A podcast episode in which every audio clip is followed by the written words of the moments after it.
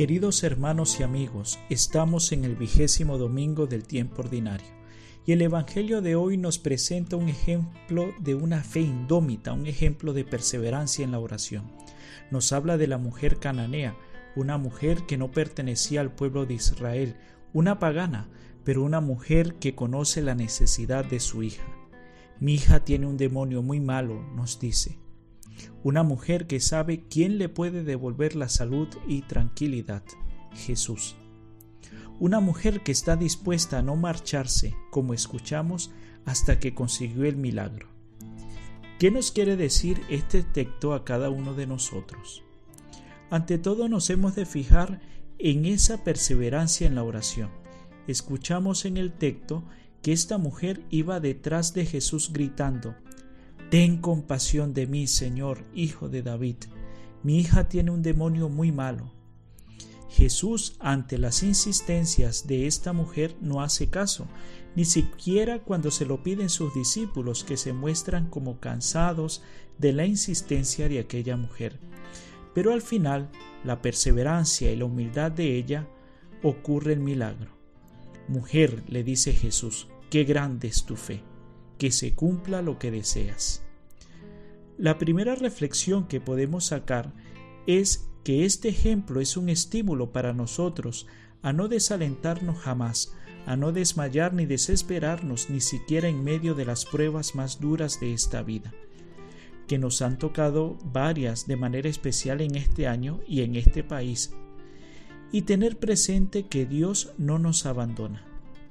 El Papa Benedicto XVI dice, el Señor no cierra los ojos ante las necesidades de sus hijos, y si a veces parece insensible a sus peticiones, es solo para ponerlos a prueba y templar su fe. Esta mujer nos enseña a abandonarnos en Dios, a esperar todo y solo de su amor y misericordia. ¿Tenemos nosotros esa perseverancia en la oración? El santo cura de Ars tiene esta frase que dice mucho. Hay alguien, hay alguien, dice el cura de Ars, que es más poderoso que Dios, el hombre que reza, porque le hace decir a Dios sí cuando es no, y no cuando es sí. Esta frase dice mucho y lo vemos palpado en el Evangelio de hoy. Esa cananea, esa pagana humilde, pudo ante Jesús, le arrancó el milagro al Señor. La segunda reflexión se refiere al temple de la fe de esta mujer. A pesar de las dificultades, como hemos dicho anteriormente, incluso ante una respuesta de Jesús bastante dura, ella sigue esperando en el milagro sin desanimarse. Y vaya que se podría desanimar ante el panorama de ese momento. Nos podríamos hacer unas preguntas. Nuestra fe tiene esa misma energía de la mujer cananea. Nuestra fe espera contra toda esperanza.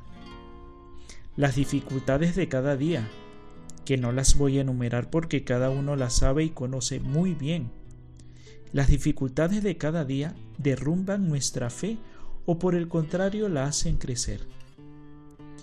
Pidamos al Señor, por intercesión de María Santísima, que nos ayude a crecer en nuestra fe y sobre todo a no desanimarnos ante las dificultades, sino por el contrario crecer en la conciencia que es precisamente en medio de estas situaciones donde crecen la fe, la esperanza y la caridad.